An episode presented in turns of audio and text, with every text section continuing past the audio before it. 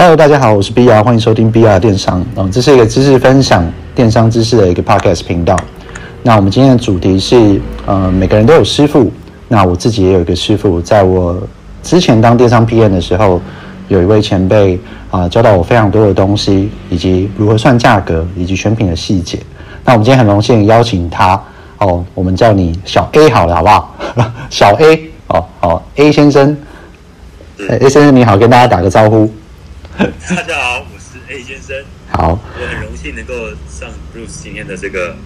这个节呃节节目。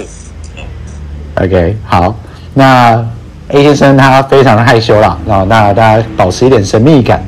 那主要的话，今天是想要帮大家挖掘一些，就是呃如何选品的一些小技巧。那我们都是 B 电商 PM，那我们以前做的工作很重要一个比例。很大的一个比例就是在于说，我们要帮厂商选到会卖的商品，那他们会卖，我们才有业绩嘛。那我们今天就想要请问一下 A 先生哦，那能不能够分享一下你怎么样去选择商品的方法？好，因为当时我加入这个呃团购网站的时候，啊，虽然说我加入的时间比 Bruce 还早，可能一两年，但是当时。在我看这个市场上很多的热卖的品项，基本上都已经有一些呃比较资深的业务在负责了。那对于我这种当时新进的业务来说，我的选品的方向，如果只是一昧的去这个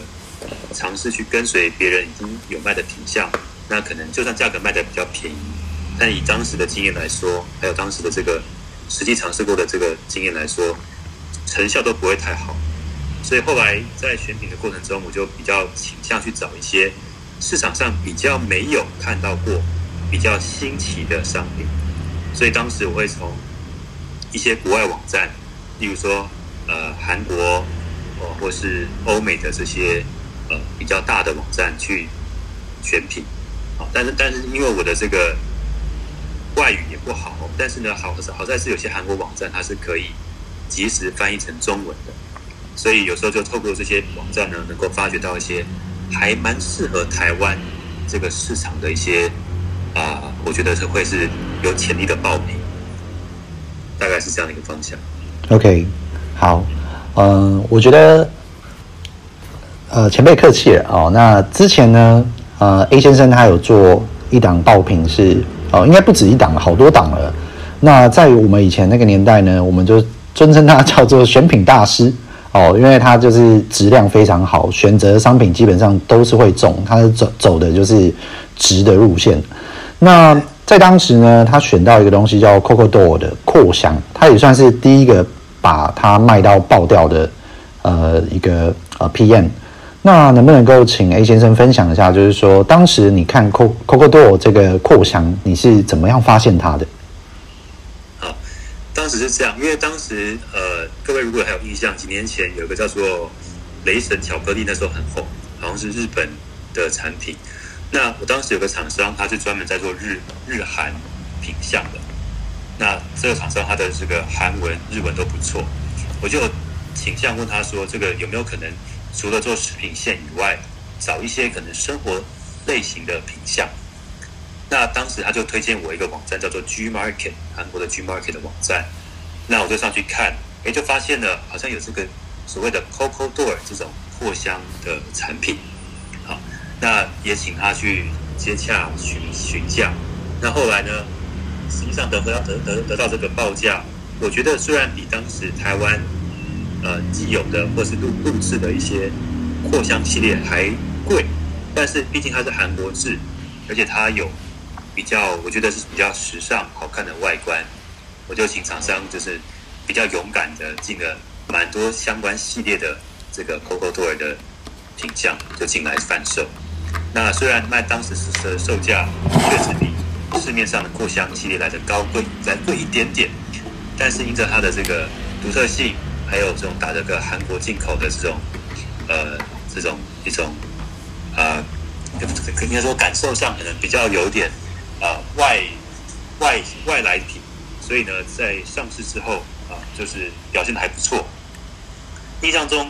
比较好的时候，有有有七天的销售档期可以卖到可能四五十万的营业额。在那时候其实是非常非常好的。我觉得有一些有一些时间点的问题啊，刚好 Coco 的切点刚好就是，嗯，我我记得好像也有是搭到圣诞节，哦，所以其实节日这块其实也是哦，那就是 A 先生他也是。哦，非常选选了蛮多的节日商品。那其实我这样听下来，有些重点。从一开始就是说，因为我们以前做的线别有很多老鸟业务都已经把这些线线别的商品呢都踩死了嘛。那逼得我们必须要去找一些其实是比较算是我觉得算是蓝海市场。那这个很重要之外呢，第二个就是我们要跟着节日走嘛。那像刚刚。扩扩多扩香其实就是呃，有时候呃，像是之后还有一些是跟着新年的，或者是跟着圣诞节的，或者是跟着母亲节的，甚至还有出什么夏日的等等，这些都是。那另外 A 先生他有做过一档我觉得很厉害、很特别的东西，叫做阿拉丁神灯。那能不能请 A 先生也帮我们分享一下，就是阿拉丁神灯它是什么东西，以及当时你怎么去选到这个东西的？因为我印象中它的单价其实是蛮高的。对，好，这个就是。有唤起我的一个记忆，就是当时在呃，应该是中秋节前夕啊，大概八月九月的时候，因为平台上过往都热卖很多那种烤盘，插电式的烤盘。那但这种烤盘类型呢，它油烟呃感觉都比较大，而且这个外形上感觉，其实我觉得是比较适合在户外烤肉用。那我就当时就在想说，有没有可能一种东西，它是蛮适合在室内使用的，那可能油烟比较低，然后呢，呃，室内使用上也可以就比较不会有那种觉得呃身体不舒服，就是会有那种油烟沾满身那种感觉。那后来刚好在网络上看到这一有一款，就叫做神灯烤盘，它就是标榜说，呃，适合用红外线加热的方式在室内烤肉用。那当时跟这个厂商接洽过后，发现。这是一个新产品，他自己引进来的，并且呢，有经过药检局的检验认证，我就很兴奋，好，那我就跟他问了这个价格，后来发现这个价格实在是比我想象中的贵蛮多的。当然，一个原因是因为它是新产品，台湾市面上比较没有类似的品项；第二个是因为它需要做检验，啊，所以这个成本加上去之后，其实价格是，嗯，我当时看是觉得蛮贵，但是呢。我还是蛮有信心的，他说他会卖得不错。那果不其然，后来上架之后，加上当时我们平台上有所谓的一飞冲天的爆品这个机会，我就把这个东西跟厂商要了实体之后，也预备了现成的烤肉跟一些海鲜，就在这个公司的会议室里面就开始烤起肉来。那大大家都很惊奇，觉得说哇，这东西第一个它的油烟少，然后还有一个滤油网。可以让这个整个过程中不会让室内都充满了油烟味。那虽然价格是贵，记得好像要快四千块一个一个烤盘，快四千元，但是呢，在行销还有同事们的大力推荐之下，这个品相我记得上架的第一个礼拜就卖出了二十几万的销售成绩。啊，那然后之后的每周大概也都是有个二十万左右，蛮稳定的一个销量，一直到中秋节。期间都都保持一个蛮不错的销售成绩，大概是这样一个过程。OK，哦，所以其实我我这样听下来，我觉得呃，A 先生他其实非常非常 focus 在就是原本商品的痛点优化吧，我可以这样子去归纳，因为我觉得这点是非常重要。在我们就是选这么多品项之后呢，其实你要去当一个呃开开创者，其实并没有那么容易。哦，但是有另外一个选品的方式呢，可能是从本来卖的好的东西，像是一些，像你刚刚讲电烤盘嘛，它会有很多油烟问题。那这个阿拉丁神灯在那时候就解决了消费者这个需求跟这个痛点。那呃，我在我想要再延伸一个问题哦，想请教一下，就是说，在我们当时啊，其实会遇到一个状况，就是我们做了一个东西之后，哦，很快的，非常快速的。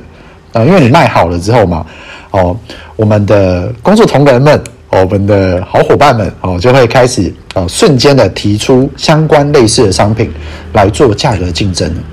然后有点像是就新的销量哦。我觉得在电商世界里面，这个是在我们以前真的是见怪不怪，已经习惯到一个就是呃，我觉得是非常普遍、很正常的事情。对对对，习以为常的事情。那那时候，我我记得印象中，哦，A 先生有遇到过蛮多这样的竞争的。那那你怎么去看待这件事情？那你有没有什么样相对应的策略？我可以分享给大家。面对价格竞争的时候，好，面对价格战的时候，其实当时真的是层出不穷。特别是你一个品相，如果卖到，应该说在网站来说，可能一个档期七天能够卖到十万以上营业额。其实，其实，其实，其实，其实五万我们都会开始抄了啦。会觉得说是一个蛮蛮有呃蛮强的档次。对，那就会很快就会有类似的品相，或者说是可能呃进阶进阶款上架，然后可能用更低的价格来想办法来影响，会可能会影响到你既有的销售成成绩。那如果如果我的本身的商品厂商的价格它没办法呃配合调降的话，那可能很快，可能几周甚至一个月后，这个品相就会就会就就就会就会下滑，这个销售就会下滑。所以，通常到这种情况的时候，我就会呃提醒厂商说：“哎，有这种对手对手进来了哦，对方大概是什么价格？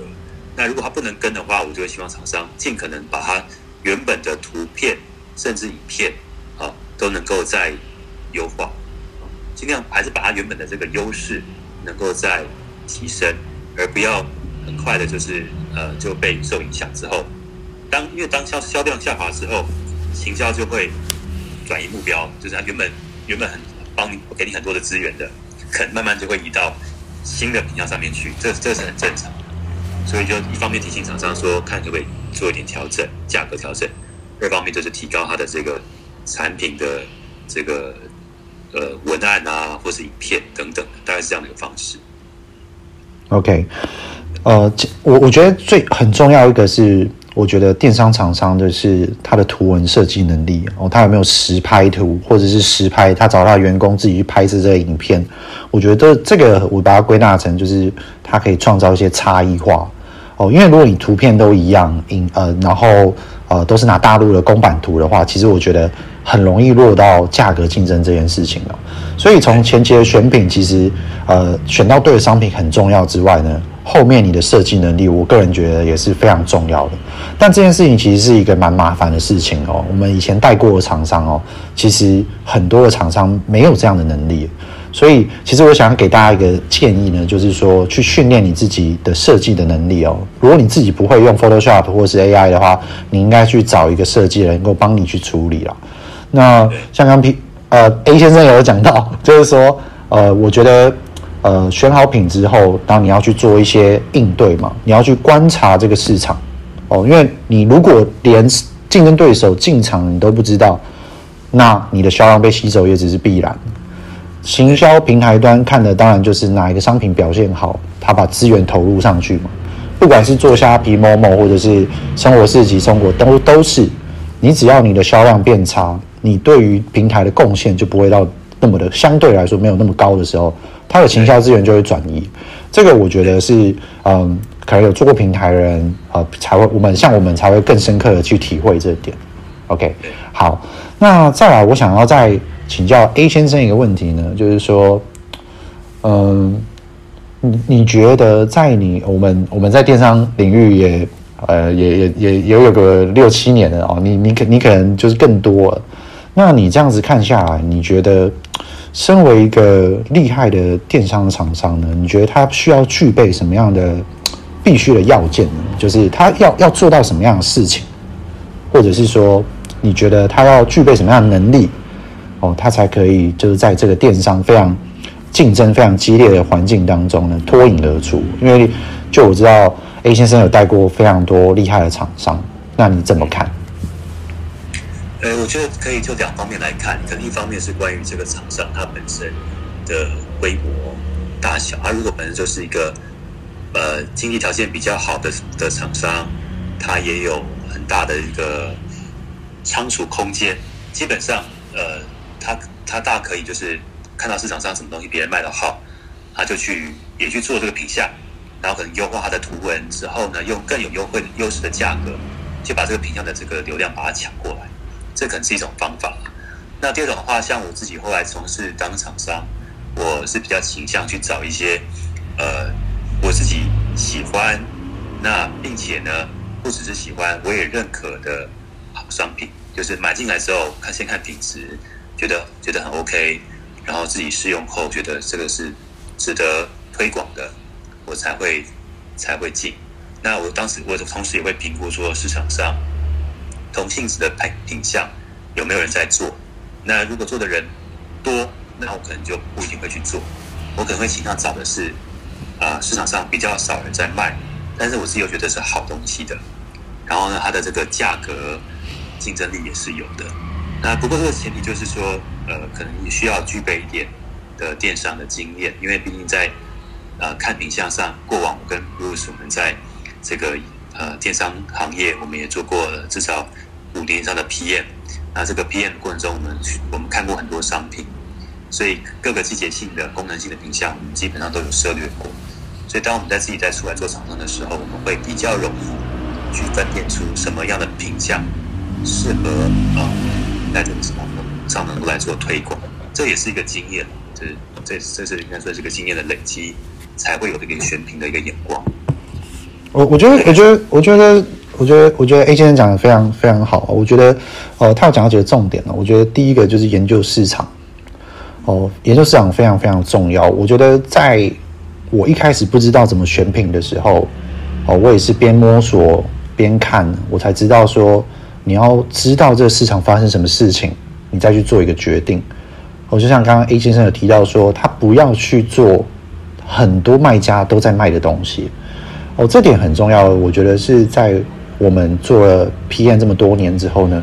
如果你去做这些事情，你当然像你刚刚提到了，你有一个非常好的。后勤或者是很大的厂房，你有资金，你可以用这样的方式去做价格宰杀，但是大大部分的人是没有这种东西的。对，好，那你要怎么做？你可以就是像是呃呃去找到一个蓝海的市场，你也认可这个东西，那你觉得喜欢它，然后去做发展了之后呢，再做更多的针对你的 TA 去做更多垂直性的。呃，垂直性的商品哦，有有点像是说，假设她是一个二十到二十五岁的女生，她喜欢什么东西？她她她可能在服饰的时候，她会买些什么样的东西？然后包包啊、小零钱包等等耳环类的东西。我觉得这个或许是比较适合大多数人的。那如果你是一个呃初出茅庐，可能就是刚开始要你的电商事业的时候，我觉得你去跟卖那些。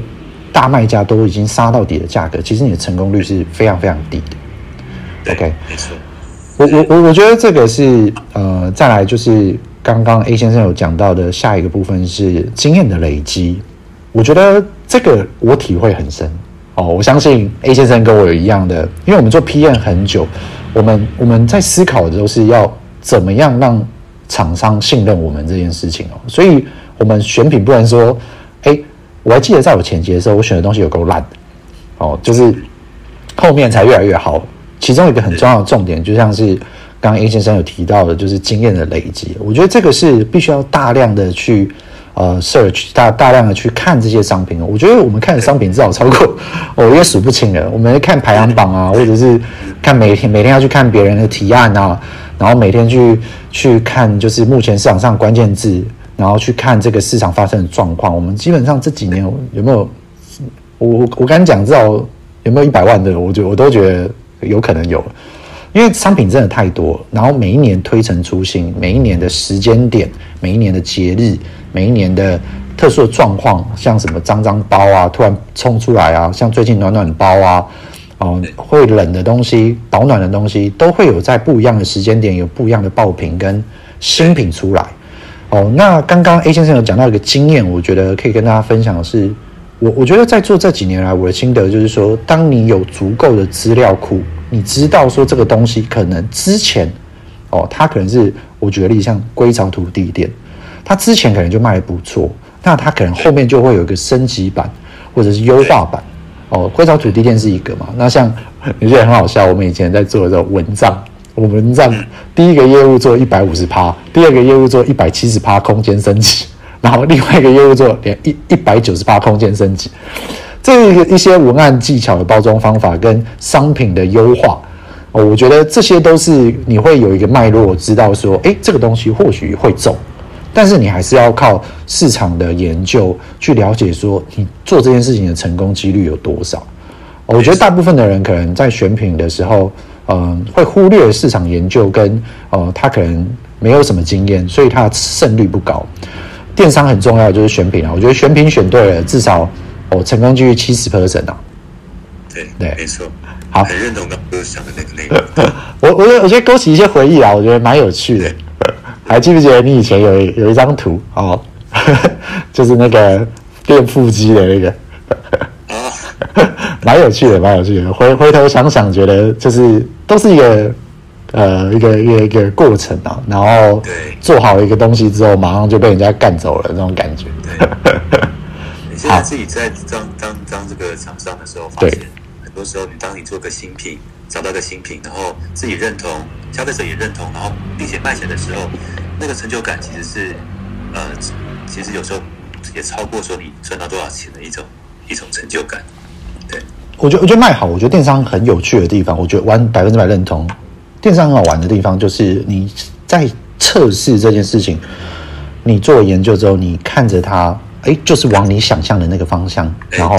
达成你要的那个目标。我觉得这个就是电商带给我来说，我觉得。我相信对很多人来说，这是最大的乐趣、最好玩的地方。而且电商是非常快速的，可能你这个礼拜上，你你可能不可能最快，可能明天哦，甚至当天你就会知道说，这个市场有可能就是要这个东西。你有点像是，有点像是挖到一个宝藏一样的，很开心的那种感觉。我觉得，我相信你懂我，我们我们都彼此都了解这件事情。是，对对。OK，我觉得我觉得非常有趣啦，就是。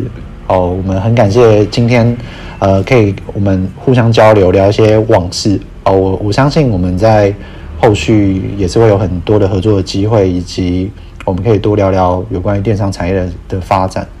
哦，我觉得，因为我们都当过 PM，所以我们非常了解电商是非常需要资讯的。对，OK，好，我们这边也是开放。呃，我们今天非常谢谢 A 先生，今天我们来跟大家聊聊怎么样选品。那我们也开放。后面有任何想要跟我或者是 A 先生聊聊的，哦，可以私信我的 Facebook BR 电商。那我们持续的都会去分享